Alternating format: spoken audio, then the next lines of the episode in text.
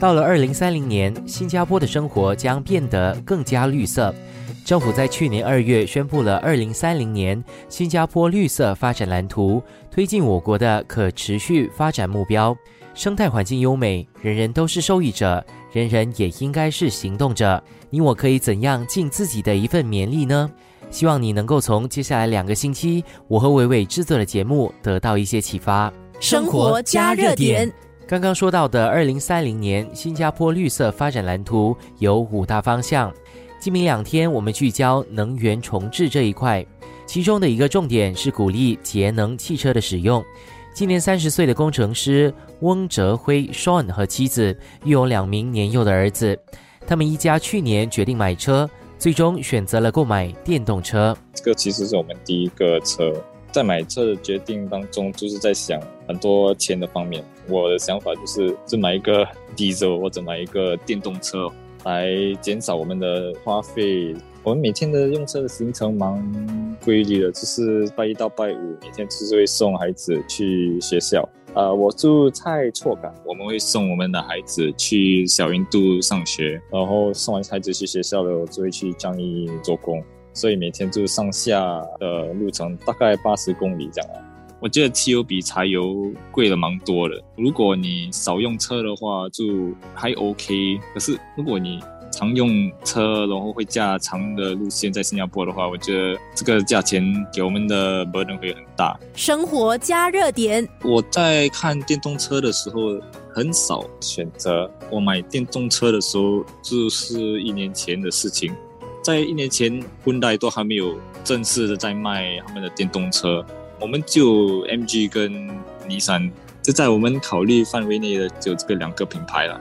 是，所以我们在考虑这些的时候，才会买到尼桑，因为我们觉得这些修的方面跟 servicing，我们不用太过的忧虑了，因为他们已经有一个公司在新加坡能够帮你修理，如果有问题的话。我本身是有读电子工程，对这个电的方面比较熟悉。那时候我们买车的时候也是很少的充电器，最大的考虑就是在我们家附近有一个充电机啦，才会有这个考虑。双接着跟我聊到了开电动车的好处与坏处，我也问他会不会推荐亲朋戚友也开电动车。我不会说你应该买一个电车或者不应该买一个电车，自己去驾自己去开。我觉得最好的方法就是问一问那些有电车的朋友们。然后才可以自己做一个决定了。几个条件现在想得到的就是，你家附近最少要有两个充电器。如果一个在修理或者一个人家在使用，你还有多一个选择。多一个条件就是你真的应该喜欢那个车，因为它的感觉是很不一样。有些人喜欢，有些人就不喜欢。很多时候你去看那个车，你有很多你自己的条件。好像现在的电车都比较小。没有一个很大的电车能够来装一个七个人坐的那种，可能是因为电车越来越大，电的使用就会越来越多，所以现在市场比较少大量的车，就有很多这种决定，我觉得是个人要自己感觉的了。生活加热点，跟我的亲戚朋友聊这个的时候。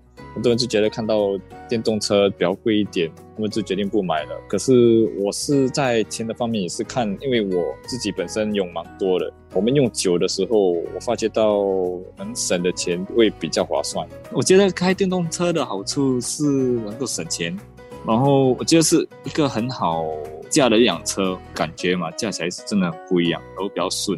电动车的坏处。其实现在新加坡坏处是，如果你家没有一个充电器嘛，真的是比较头痛一点。可是希望有多一点的充电器的时候，会能够解决这个问题了。